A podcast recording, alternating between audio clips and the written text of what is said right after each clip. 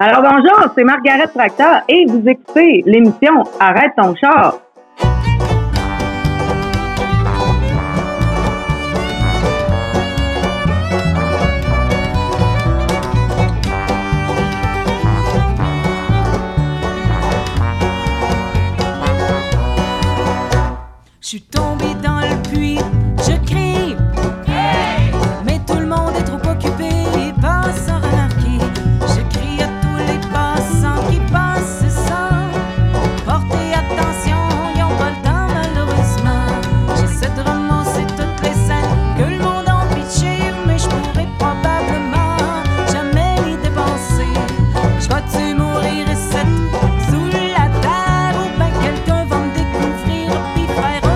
Je te dis qu'il fait noir en maudit. Je sais pas si je vais sortir de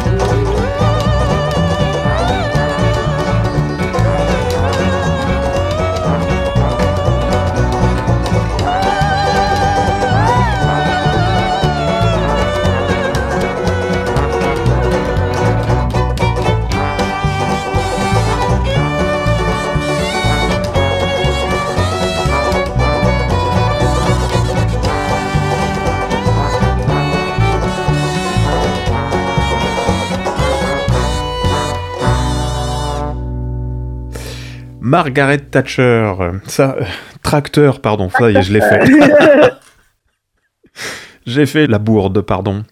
Margaret Tracteur. C'est rigolo comme nom. C'est bien que tu te sois enfargé parce que là, je pense que euh, c'est maintenant sans, équi- sans équivoque sur euh, le jeu de mots que j'ai voulu faire. J'imagine que Margaret Thatcher, tu la, tu la tiens haut dans ton, dans ton cœur. c'est une source d'inspiration, mais c'est pas euh, nécessairement la source d'inspiration la plus positive. Je trouvais que c'était une belle source d'ironie. Donc, c'est comme ça un petit peu que je l'utilise, Madame Thatcher. On vient d'écouter là la, la, toune Le Puits, qui est pleine euh, d'ironie euh, aussi, pleine, pleine d'humour aussi. Hein, on, part dans les Tyrols aussi, à un moment donné, ça t'a- t'adore. je sais pas comment ça s'appelle quand on, quand on chante comme dans les, les, les Tyrols. C'est pas turluté, ça, c'est sûr. Comment on dit alors?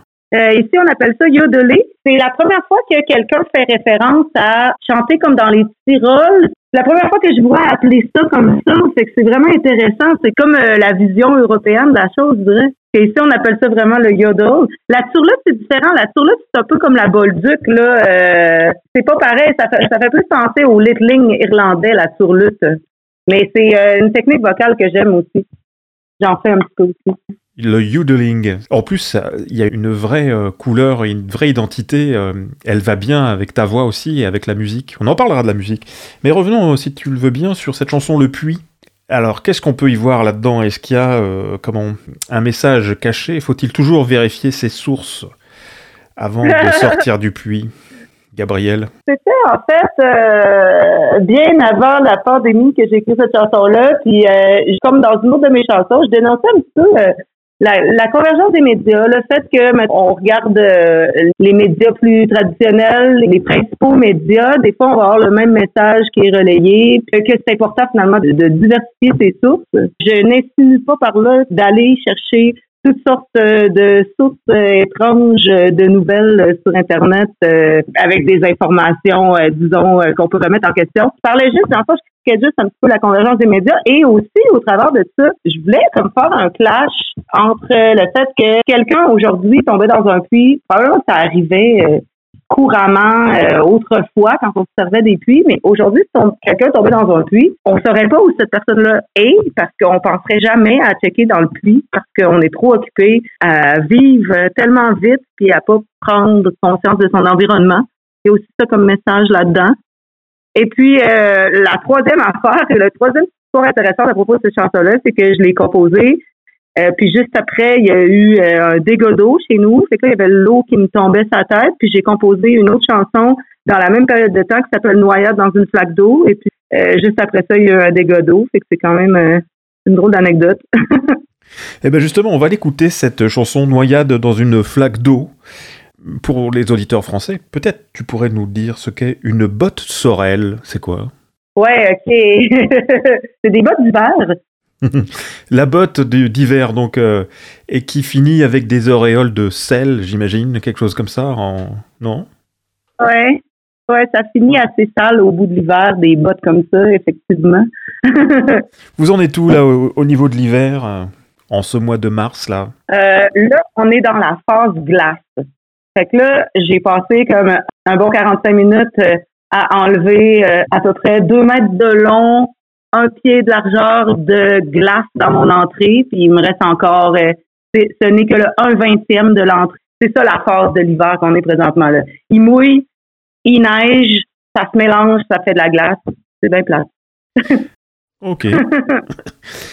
Noyade dans une flaque d'eau, tu peux nous en dire un peu plus sur cette chanson? Ben ça, c'est une chanson que j'ai écrite il y a- il y a quand même très longtemps. J'étais comme euh, semi en peine d'amour.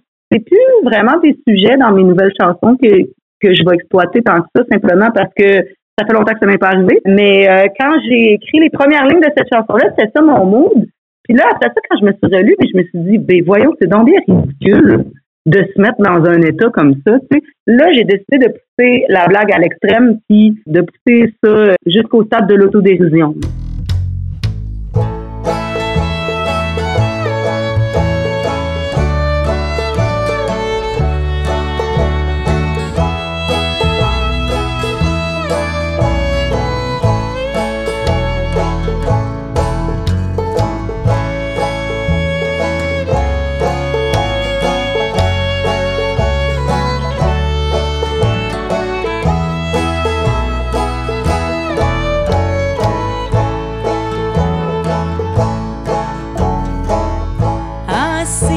Si j'étais un homme, je serais capitaine. Mais j'irai pas plus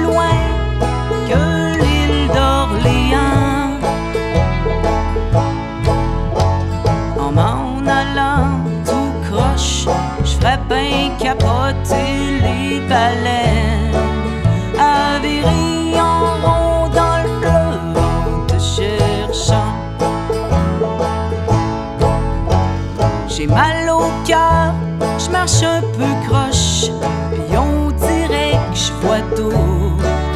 Ah, J'aurais jamais dû aller pêcher dans tes eaux troubles.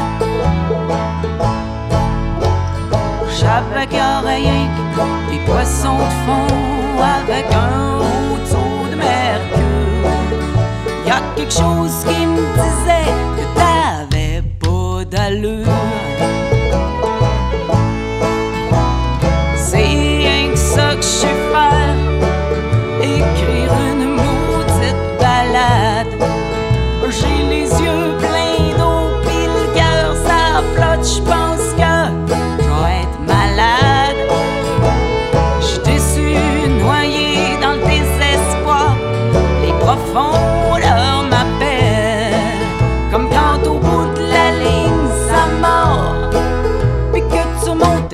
Une grosse botte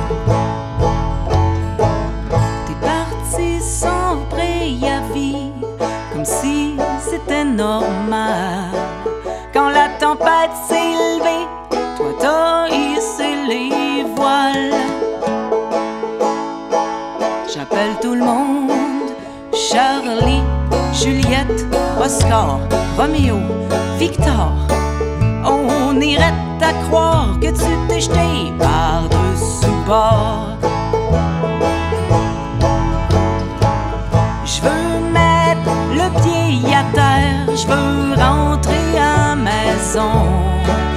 Je me fais un sang d'encre à part ou à raison.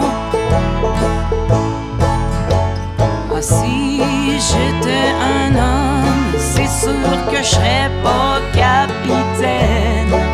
Je serais Jonas dans le vent de la baleine.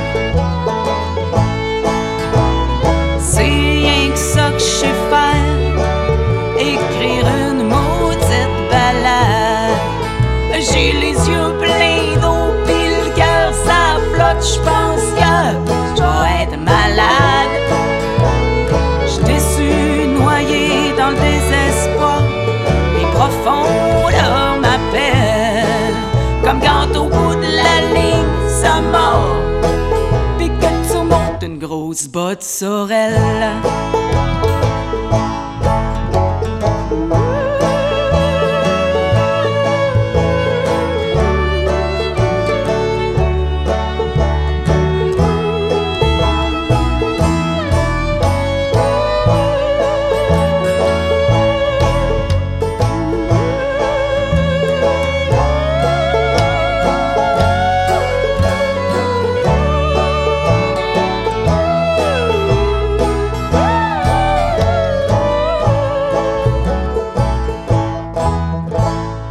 Gabriel euh, Margaret euh, Tracteur. Ah, J'ai bon cette fois-ci.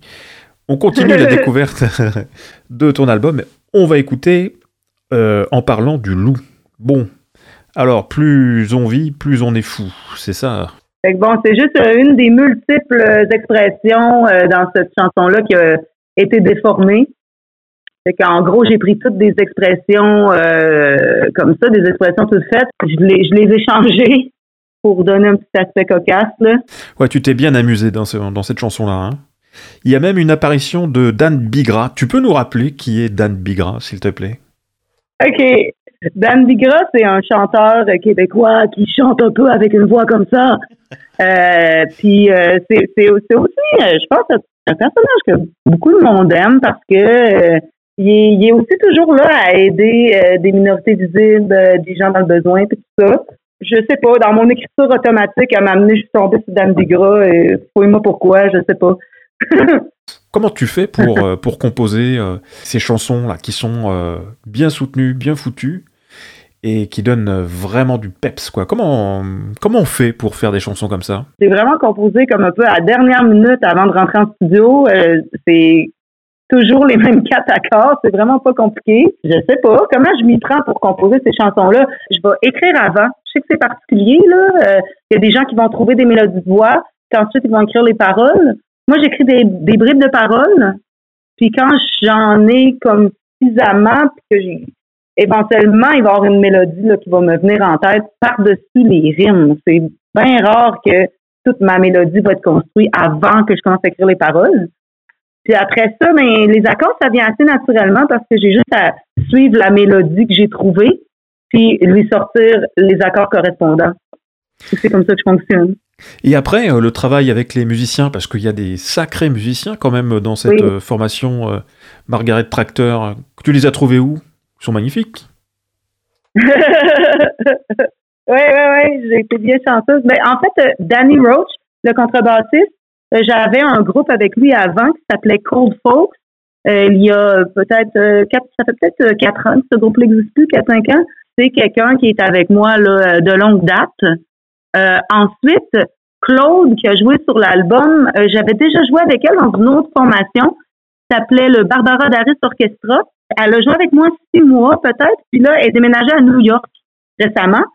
Fait que là, la personne qui a pris sa place, c'est Shellan Tremblay, qui va être sur le prochain album, qui est violoniste, fait des bacs vocales elle aussi.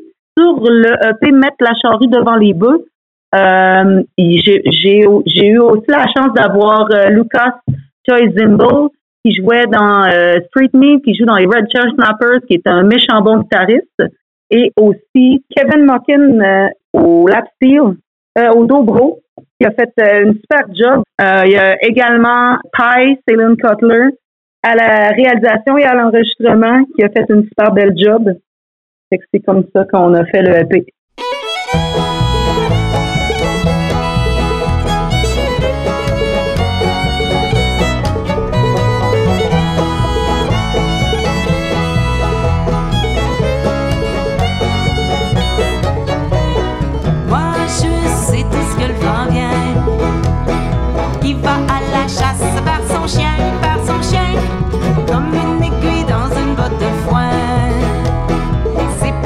Rien qu'on a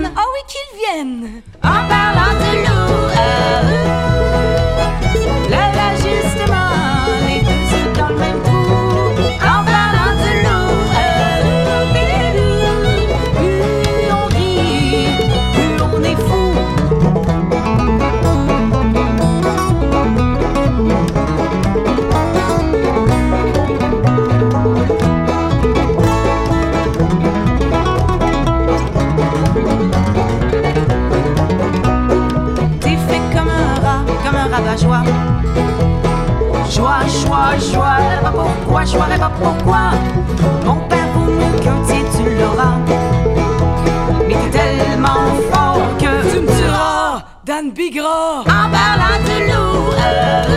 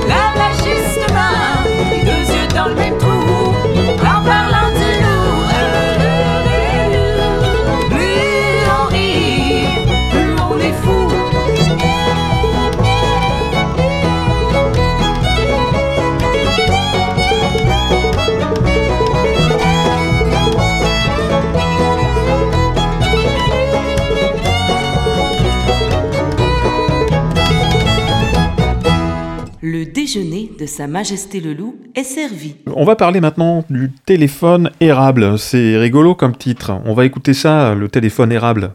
Alors raconte-nous là aussi un petit peu qu'est-ce que qu'il y a derrière cette chanson. J'imagine que ça a un rapport avec le printemps érable. Tu pourrais nous rappeler un petit peu euh, cette période un peu particulière du, du Québec, si c'est ça. hein Oui, exactement, c'est ça. Le terme printemps érable vient évidemment du printemps arabe. C'était les manifestations étudiantes là, pour euh, contre les hausses de frais de scolarité pour la gratuité scolaire. J'ai composé cette tune-là comme vraiment par après, mais c'est parce que j'ai lu des articles qui rappelaient euh, cette période-là.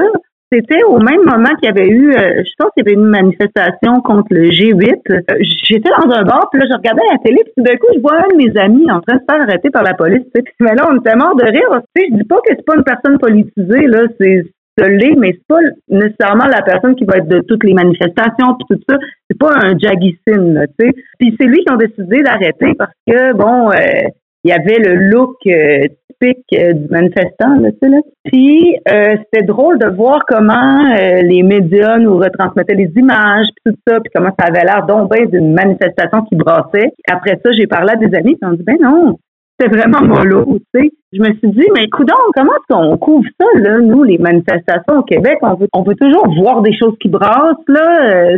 On veut des nouvelles un peu sensationnalistes. Des fois, c'est un peu loin de la vérité, la manière dont on va traiter ça. Puis c'est ça, mais je tiens à dire que j'ai écrit ça euh, vraiment avant la pandémie. Fait que là, tu sais, comme tout lien avec le Freedom Convoy là, des tout ça est complètement euh, fortuit. Puis même mon album Mettre la charrue devant les bœufs, il y a des gens qui disaient Ah, ça prédisait ce qui était pour ça pour arriver. Je dis, mais pas en tout, pas du tout. Mais ceci dit, qu'est-ce que tu en penses de la couverture médiatique entre euh, justement le convoi des, camionneurs canadiens sur Ottawa les manifestations dans ton souvenir du printemps érable Est-ce qu'il y a quand même eu une, une différence euh, du comportement euh, des policiers? Ben oui, c'est sûr que oui. Là, là, là je veux pas prendre de parti du tout. J'essaie d'être le plus objectif possible parce que je sais que c'est un sujet qui divise beaucoup les gens. Mais le convoi de la liberté, on n'a pas entendu d'histoire de brutalité policière. Ils auront pour eux, il y a l'air de pas avoir eu vraiment de dérapage tant que J'ai pas les mêmes yeux qu'autrefois sur euh, euh, sur ça. Le convoi de la liberté, je l'ai plus vu au travers de Facebook, puis au travers de des mimes, puis au travers des gens qui se moquaient un peu des troqueurs. Euh, fait que j'ai pas la même perception. Mais clairement j'ai l'impression que la police ont été moins rough avec eux autres. Là. Je pense qu'on est tous d'accord là-dessus. Là. C'est le sentiment que ça me donne.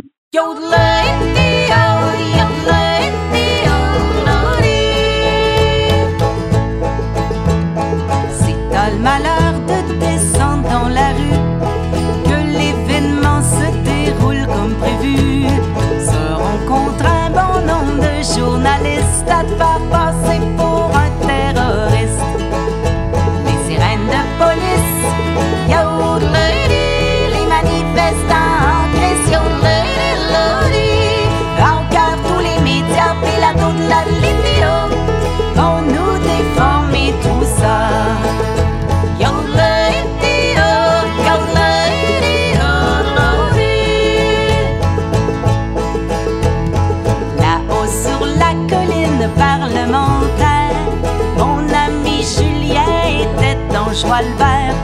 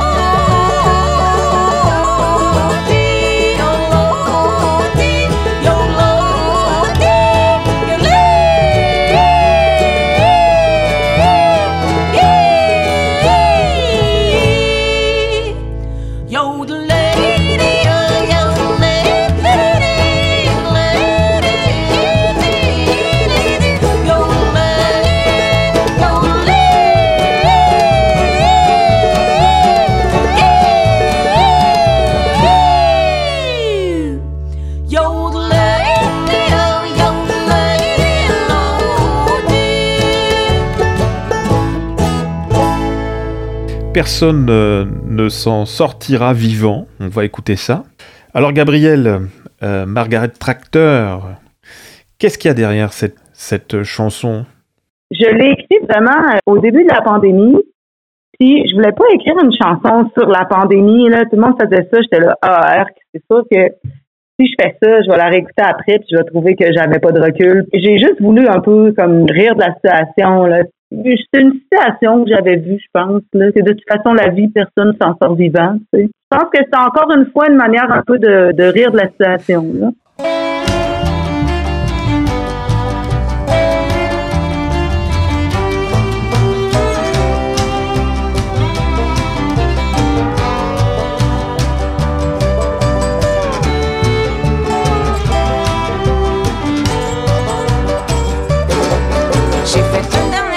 Pour que le disque soit assez long. J'aime pas tourner les coins ronds, j'espère que ça va être bon. Mère nature pète sa coche, attache ta tuque avec la broche. Fin du monde approche, ou c'est peut-être que des doubles proches. La vie, apparemment, personne ne s'en sort vivant.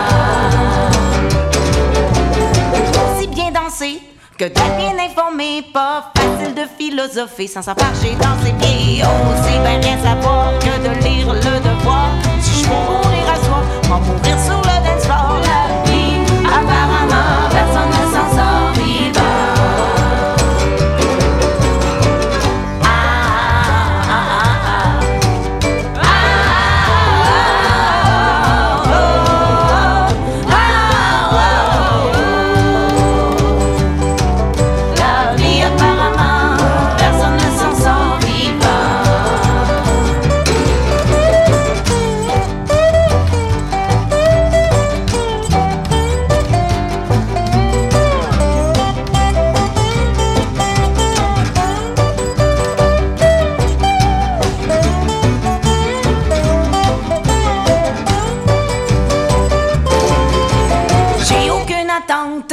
Pas quand je chante. Ma tune est fatigante, mais ça fait danser les matins. Y'a une épidémie de feu en Californie.